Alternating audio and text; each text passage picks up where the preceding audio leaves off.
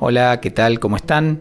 Buen día, buenas tardes, buenas noches. Mi nombre es Matías y esto es Trae Alfajores, el podcast de ventureoutspanish.com, un podcast sobre español rioplatense y con español rioplatense.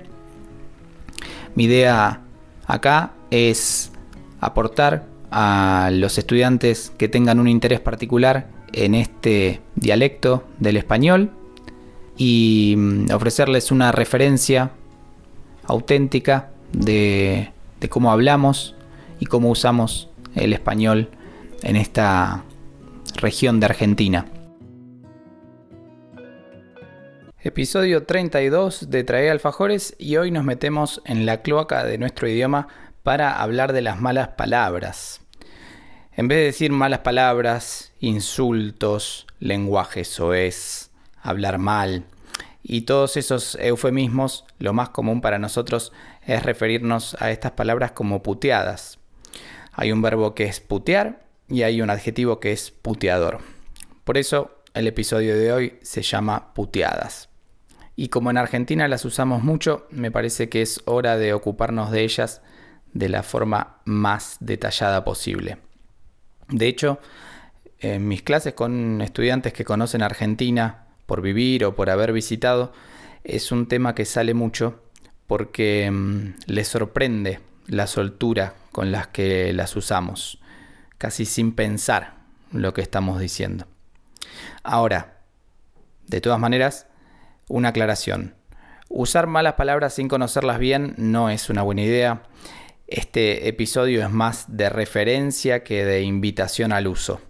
Como les dije de algunas palabras del lunfardo en otro episodio, es mejor saber acerca de estas palabras que esforzarse demasiado por usarlas a toda costa. No se vuelvan locos por usarlas porque podemos comunicarnos sin puteadas. No hay ningún, eh, ninguna necesidad de putear para ser más fluido. Bueno, comencemos. Obviamente la palabra más prominente es boludo, pero hay mucho más detrás de boludo. Eh, con boludo pasó algo curioso porque de tanto usarla perdió su identidad de mala palabra. Eh, las personas entre amigos y amigas se llaman boludos y boludas eh, el uno al otro. Y mm, no se percibe como, como una agresión, a menos que tenga una intención, ¿no? Muchas veces las malas palabras tienen que ver con la intención y mm, es claro cuando una persona te lo está diciendo para agredirte y cuando no. Creo que hay como un ranking de tres palabras que sobresalen del resto, que son boludo, carajo y la puta madre.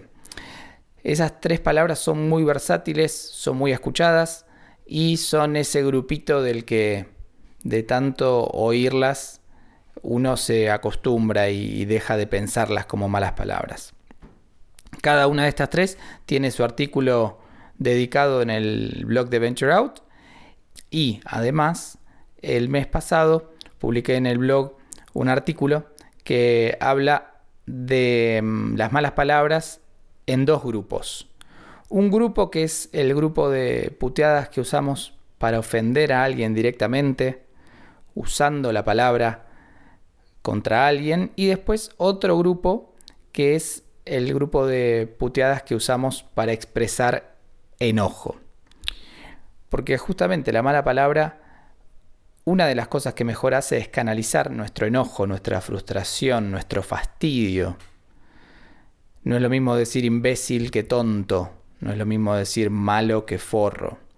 Así que vamos a mantener esa agrupación para lo que viene ahora y voy a tratar de aclarar el uso y significado de algunas de estas, porque a pesar de que pueden ser bastante self-explanatory, hay cosas interesantes para mencionar. Así que, sin más demora, pasemos al uso lo más representativo posible de las malas palabras en el español rioplatense. Voy a usar el masculino, pero la mayoría de las palabras que mm, voy a compartirles ahora pueden funcionar de las dos maneras. Dentro del primer grupo, el grupo de palabras que usamos para dirigirnos directamente a alguien, tenemos las siguientes palabras. Boludo, que ya la mencionamos, pelotudo, y pasar de boludo a pelotudo es subir un poco en la intensidad de la palabra. Boludo muchas veces es amistoso, pelotudo no. Forro. Bueno, forro se parece un poco a hijo de puta en el sentido de que las usamos para marcar a alguien como una persona que, que tiene mala intención, que no piensa en el otro. Es una típica puteada de argentino manejando. El prototípico argentino al volante es un gran puteador. Ya hablaremos de manejar en Argentina en otro episodio. Pero es un típico insulto cuando alguien hace algo mal en la calle que reciba una puteada de alguien que le grite forro por la ventanilla. Bueno, les decía, hijo de puta, que es la siguiente. Eh, nosotros hablamos de que alguien tiene mala leche cuando tratamos de explicar esta falta de, interés en el otro. Después están tarado y estúpido, están muy cerca a las dos. Tarado puede tener un poquito menos de carga que estúpido, pero ojo, porque en inglés stupid es más como decir tonto. Tonto no es una palabra tan fuerte como tarado ni como estúpido. Eh, se puede decir gil también, que se escucha mucho en Argentina. Después está pajero, que es una palabra medio críptica, pero significa alguien que no tiene fuerza para hacer las cosas o que no quiere hacer las cosas que tiene vagancia. Vago es un adjetivo, eh, el sinónimo aceptable de pajero.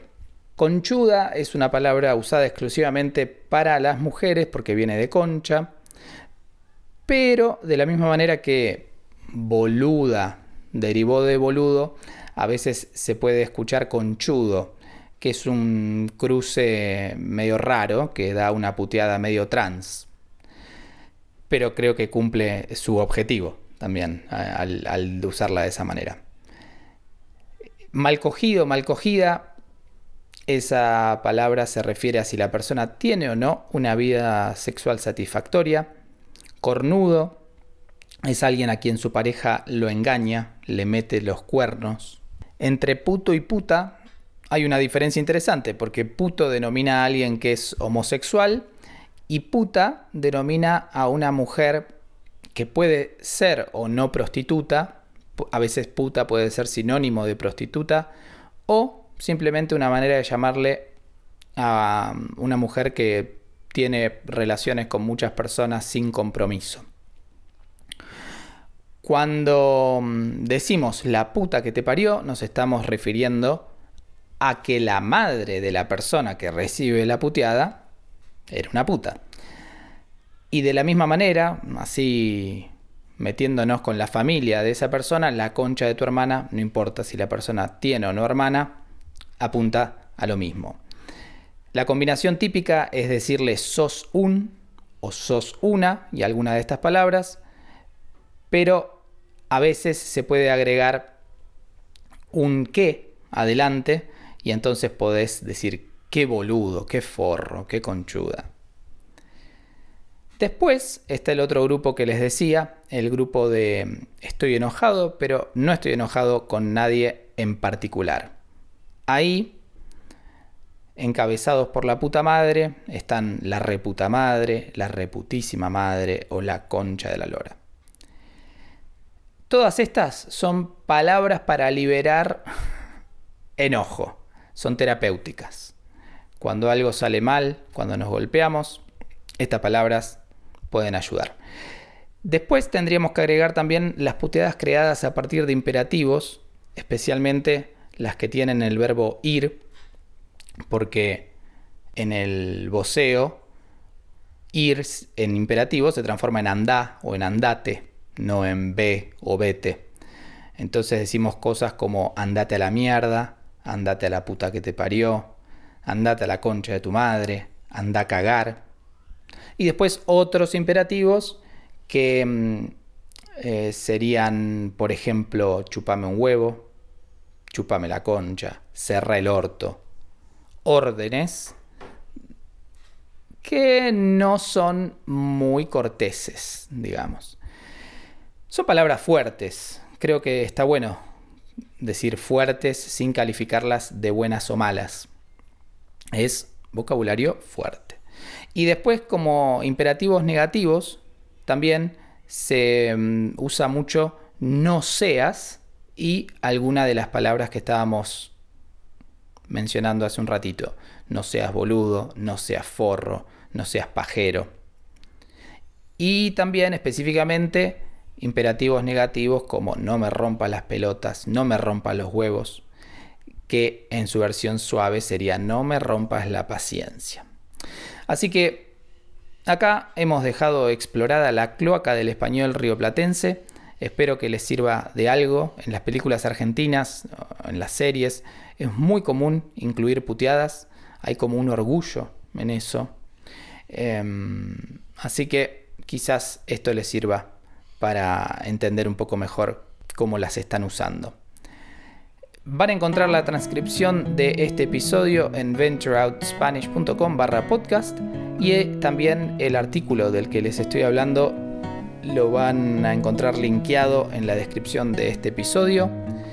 Si tienen ganas de tomar una clase conmigo, pueden reservarla desde la página y con gusto nos encontramos, charlamos, nos conocemos y vemos a dónde nos lleva eso.